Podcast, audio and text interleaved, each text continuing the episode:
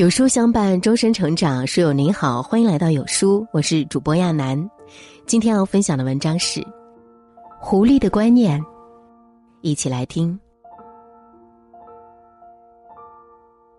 有一个古老的故事，有一位农夫的果园里，紫红色的葡萄挂满了枝头，令人垂涎欲滴。当然，这种美味也逃不过附近的狐狸们，他们早就想享受一下了。第一只狐狸来到了葡萄架下，他发现葡萄架要远远高出他的身高。他站在下面想了想，不愿就此放弃，机会难得啊！想了一会儿，他发现葡萄架旁边的梯子，回想农夫曾经用过它，因此他也学着农夫的样子爬上去，顺利的摘到了葡萄。第一只狐狸采用的是解决问题的方式。他面对问题没有逃避，也没有放弃。他学习他人经验，取他人之所长，补自己之所短，最后利用工具解决了问题。第二只狐狸来到了葡萄架下，他也发现，以他的个头，这一辈子是无法吃到葡萄了。因此，他心里想：这个葡萄肯定是酸的，吃到了也很难受，还不如不吃。于是，他心情愉快的离开了。第二只狐狸运用的是心理学当中经常提到的“酸葡萄效应”，也可以称为文式作用或合理化解释，即以能够满足个人需要的理由来解释不能实现目标的现象。这种心理呢，令狐狸错失了机会，并放弃争取这个机会。第三只狐狸来到了葡萄架下。他刚刚读过一本励志书，深深的被书中的话语打动。他看到高高的葡萄架并没有气馁，他想：我可以向上跳，只要我努力，我就一定能够得到。有志者事竟成的信念支撑着他。可是事与愿违，他跳得越来越低，最后累死在了葡萄架下，现身做了肥料。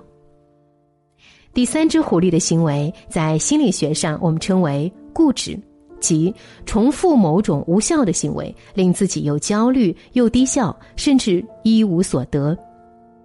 有时呢，我们也称这种心理病症为强迫症。强迫症的存在说明了一个问题：不是任何问题都能套用一个解决方案，要看问题的实际情况、自己的能力、当时的环境等多种因素。第四只狐狸来到了葡萄架下，一看到葡萄架比自己高，愿望落空了，便破口大骂。他撕咬自己能碰到的藤，正巧被农夫发现，一铁锹把他拍死了。第四只狐狸的行为，我们称它为攻击，这是一种最不可取的应对方式，于人于己都有害无利。并且，它会让你在无形中失去社会好感度，以后寻求合作就难上加难。第五只狐狸来到了葡萄架下，他一看，哎呀，自己的身高在葡萄架下显得如此渺小，嗯，便伤心的哭起来了。他伤心自己为什么如此矮小？如果像大象那样，不是想吃什么就吃什么吗？他伤心，为什么葡萄价如此高？自己辛辛苦苦等了一年，本以为能吃到，没想到是这种结果。第五只狐狸的表现，我们在心理学上称之为倒退，即个体在遇到挫折时，从人格发展的较高阶段退到人格发展的较低阶段，以此减轻焦虑。经常出现倒退现象的人，会显得极其软弱无能，无法应对挑战，实现自我难上加难。第六只狐狸来到了葡萄架下，他仰望着葡萄架，心想：既然我吃不到葡萄，别的狐狸肯定也吃不到。嗯，既然这样的话，我也没什么好遗憾的啦，反正大家都一样。这只狐狸的行为在心理学中称之为投射。即把自己的愿望与动机投射于他人，断言他人有此动机和愿望。但是许多人与事往往都是超越自己理解范围的，而更多人与你想象的完全不同。第七只狐狸来到了葡萄架下，它站在高高的葡萄架下，心情非常不好。它在想：为什么我吃不到呢？我的命运怎么这么悲惨啊？想吃个葡萄的愿望都满足不了，我的运气怎么这么差？越想他越郁闷，最后郁郁而终。第七只狐狸的情况是抑郁症的表现，即持久的心境低落状态为特征的神经性障碍。患上抑郁症的人会失去进取的动力，不断攻击自我，像陷入黑泥潭一样绝望，无力站起来，也不知道自己为什么要站起来。第八只狐狸来到了葡萄架下，他尝试着跳起来去够葡萄，没有成功。他试图让自己不再去想葡萄，可是他抵抗不了。他还试了一些其他的办法，也没有见效。他听说有别的狐狸吃到了葡萄，心情更加不好。最后，他一头撞死在了葡萄架下。第八只狐狸的下场是由于他心理不平衡造成的。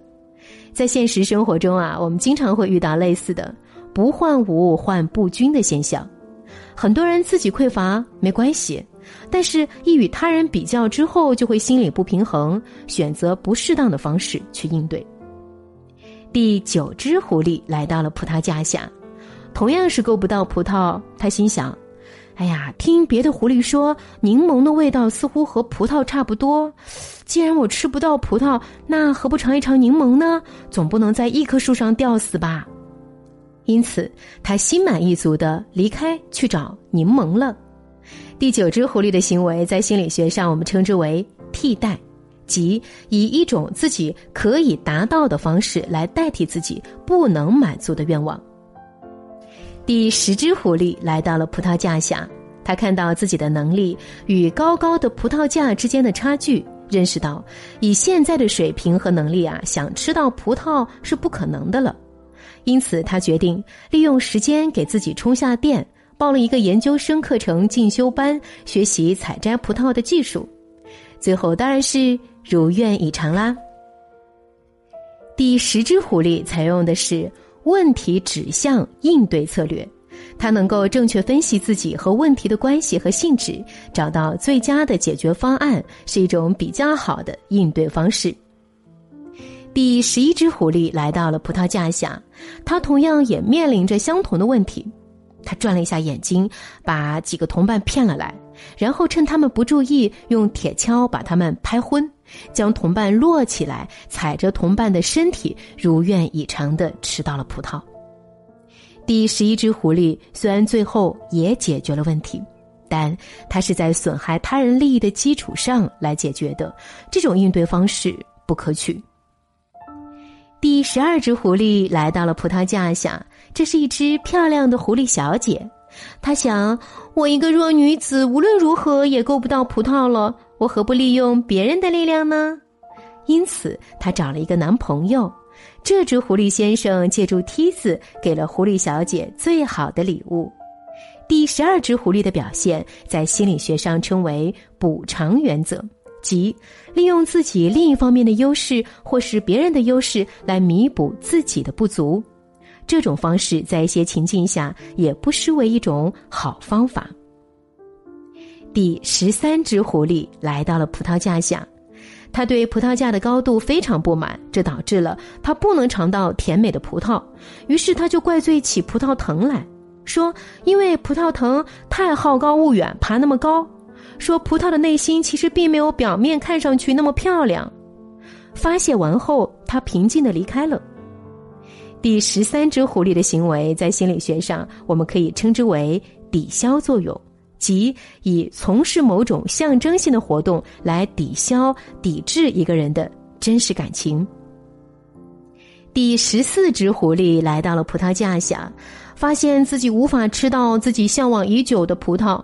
看到地上落下来已经腐烂的葡萄和其他狐狸吃剩下的葡萄皮，他轻蔑的看着这些，做呕吐状，嘴上说：“哎呀，真让人恶心！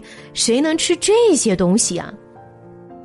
第十四只狐狸的行为，在心理学上我们称之为反向作用，即行为与动机完全相反的一种心理防御机制。第十五只狐狸来到了葡萄架下，它既没有破口大骂，也没有坚持不懈的往上跳，而是发出了感叹：“美好的事物有时候总是离我们那么远，这样有一段距离，让自己留有一点幻想，有什么不好的呢？”于是他诗性大发，一本诗集从此诞生了。第十五只狐狸的行为，在心理学上我们称之为置换作用。即用一种精神宣泄去代替另一种精神宣泄。第十六只狐狸来到了葡萄架下，他发现想吃葡萄的愿望不能实现后，不久便产生了胃痛、消化不良的情况。这只狐狸一直不明白，一向很注意饮食的它，怎么会在消化系统出现问题？第十六只狐狸发生的情况，在心理学中我们可以称之为转化，即个体将心理上的痛苦转换成躯体上的疾病。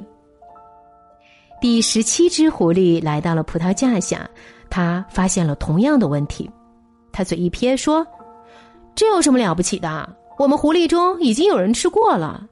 谁说只有猴子才能吃到果子？狐狸也一样行。”第十七只狐狸所表现的言行是一种情绪取向的应对方式，在心理学中呢，我们可以称之为棒同作用。即当自我价值低于他人价值时，寻找与自己有关系的人来实现自我价值。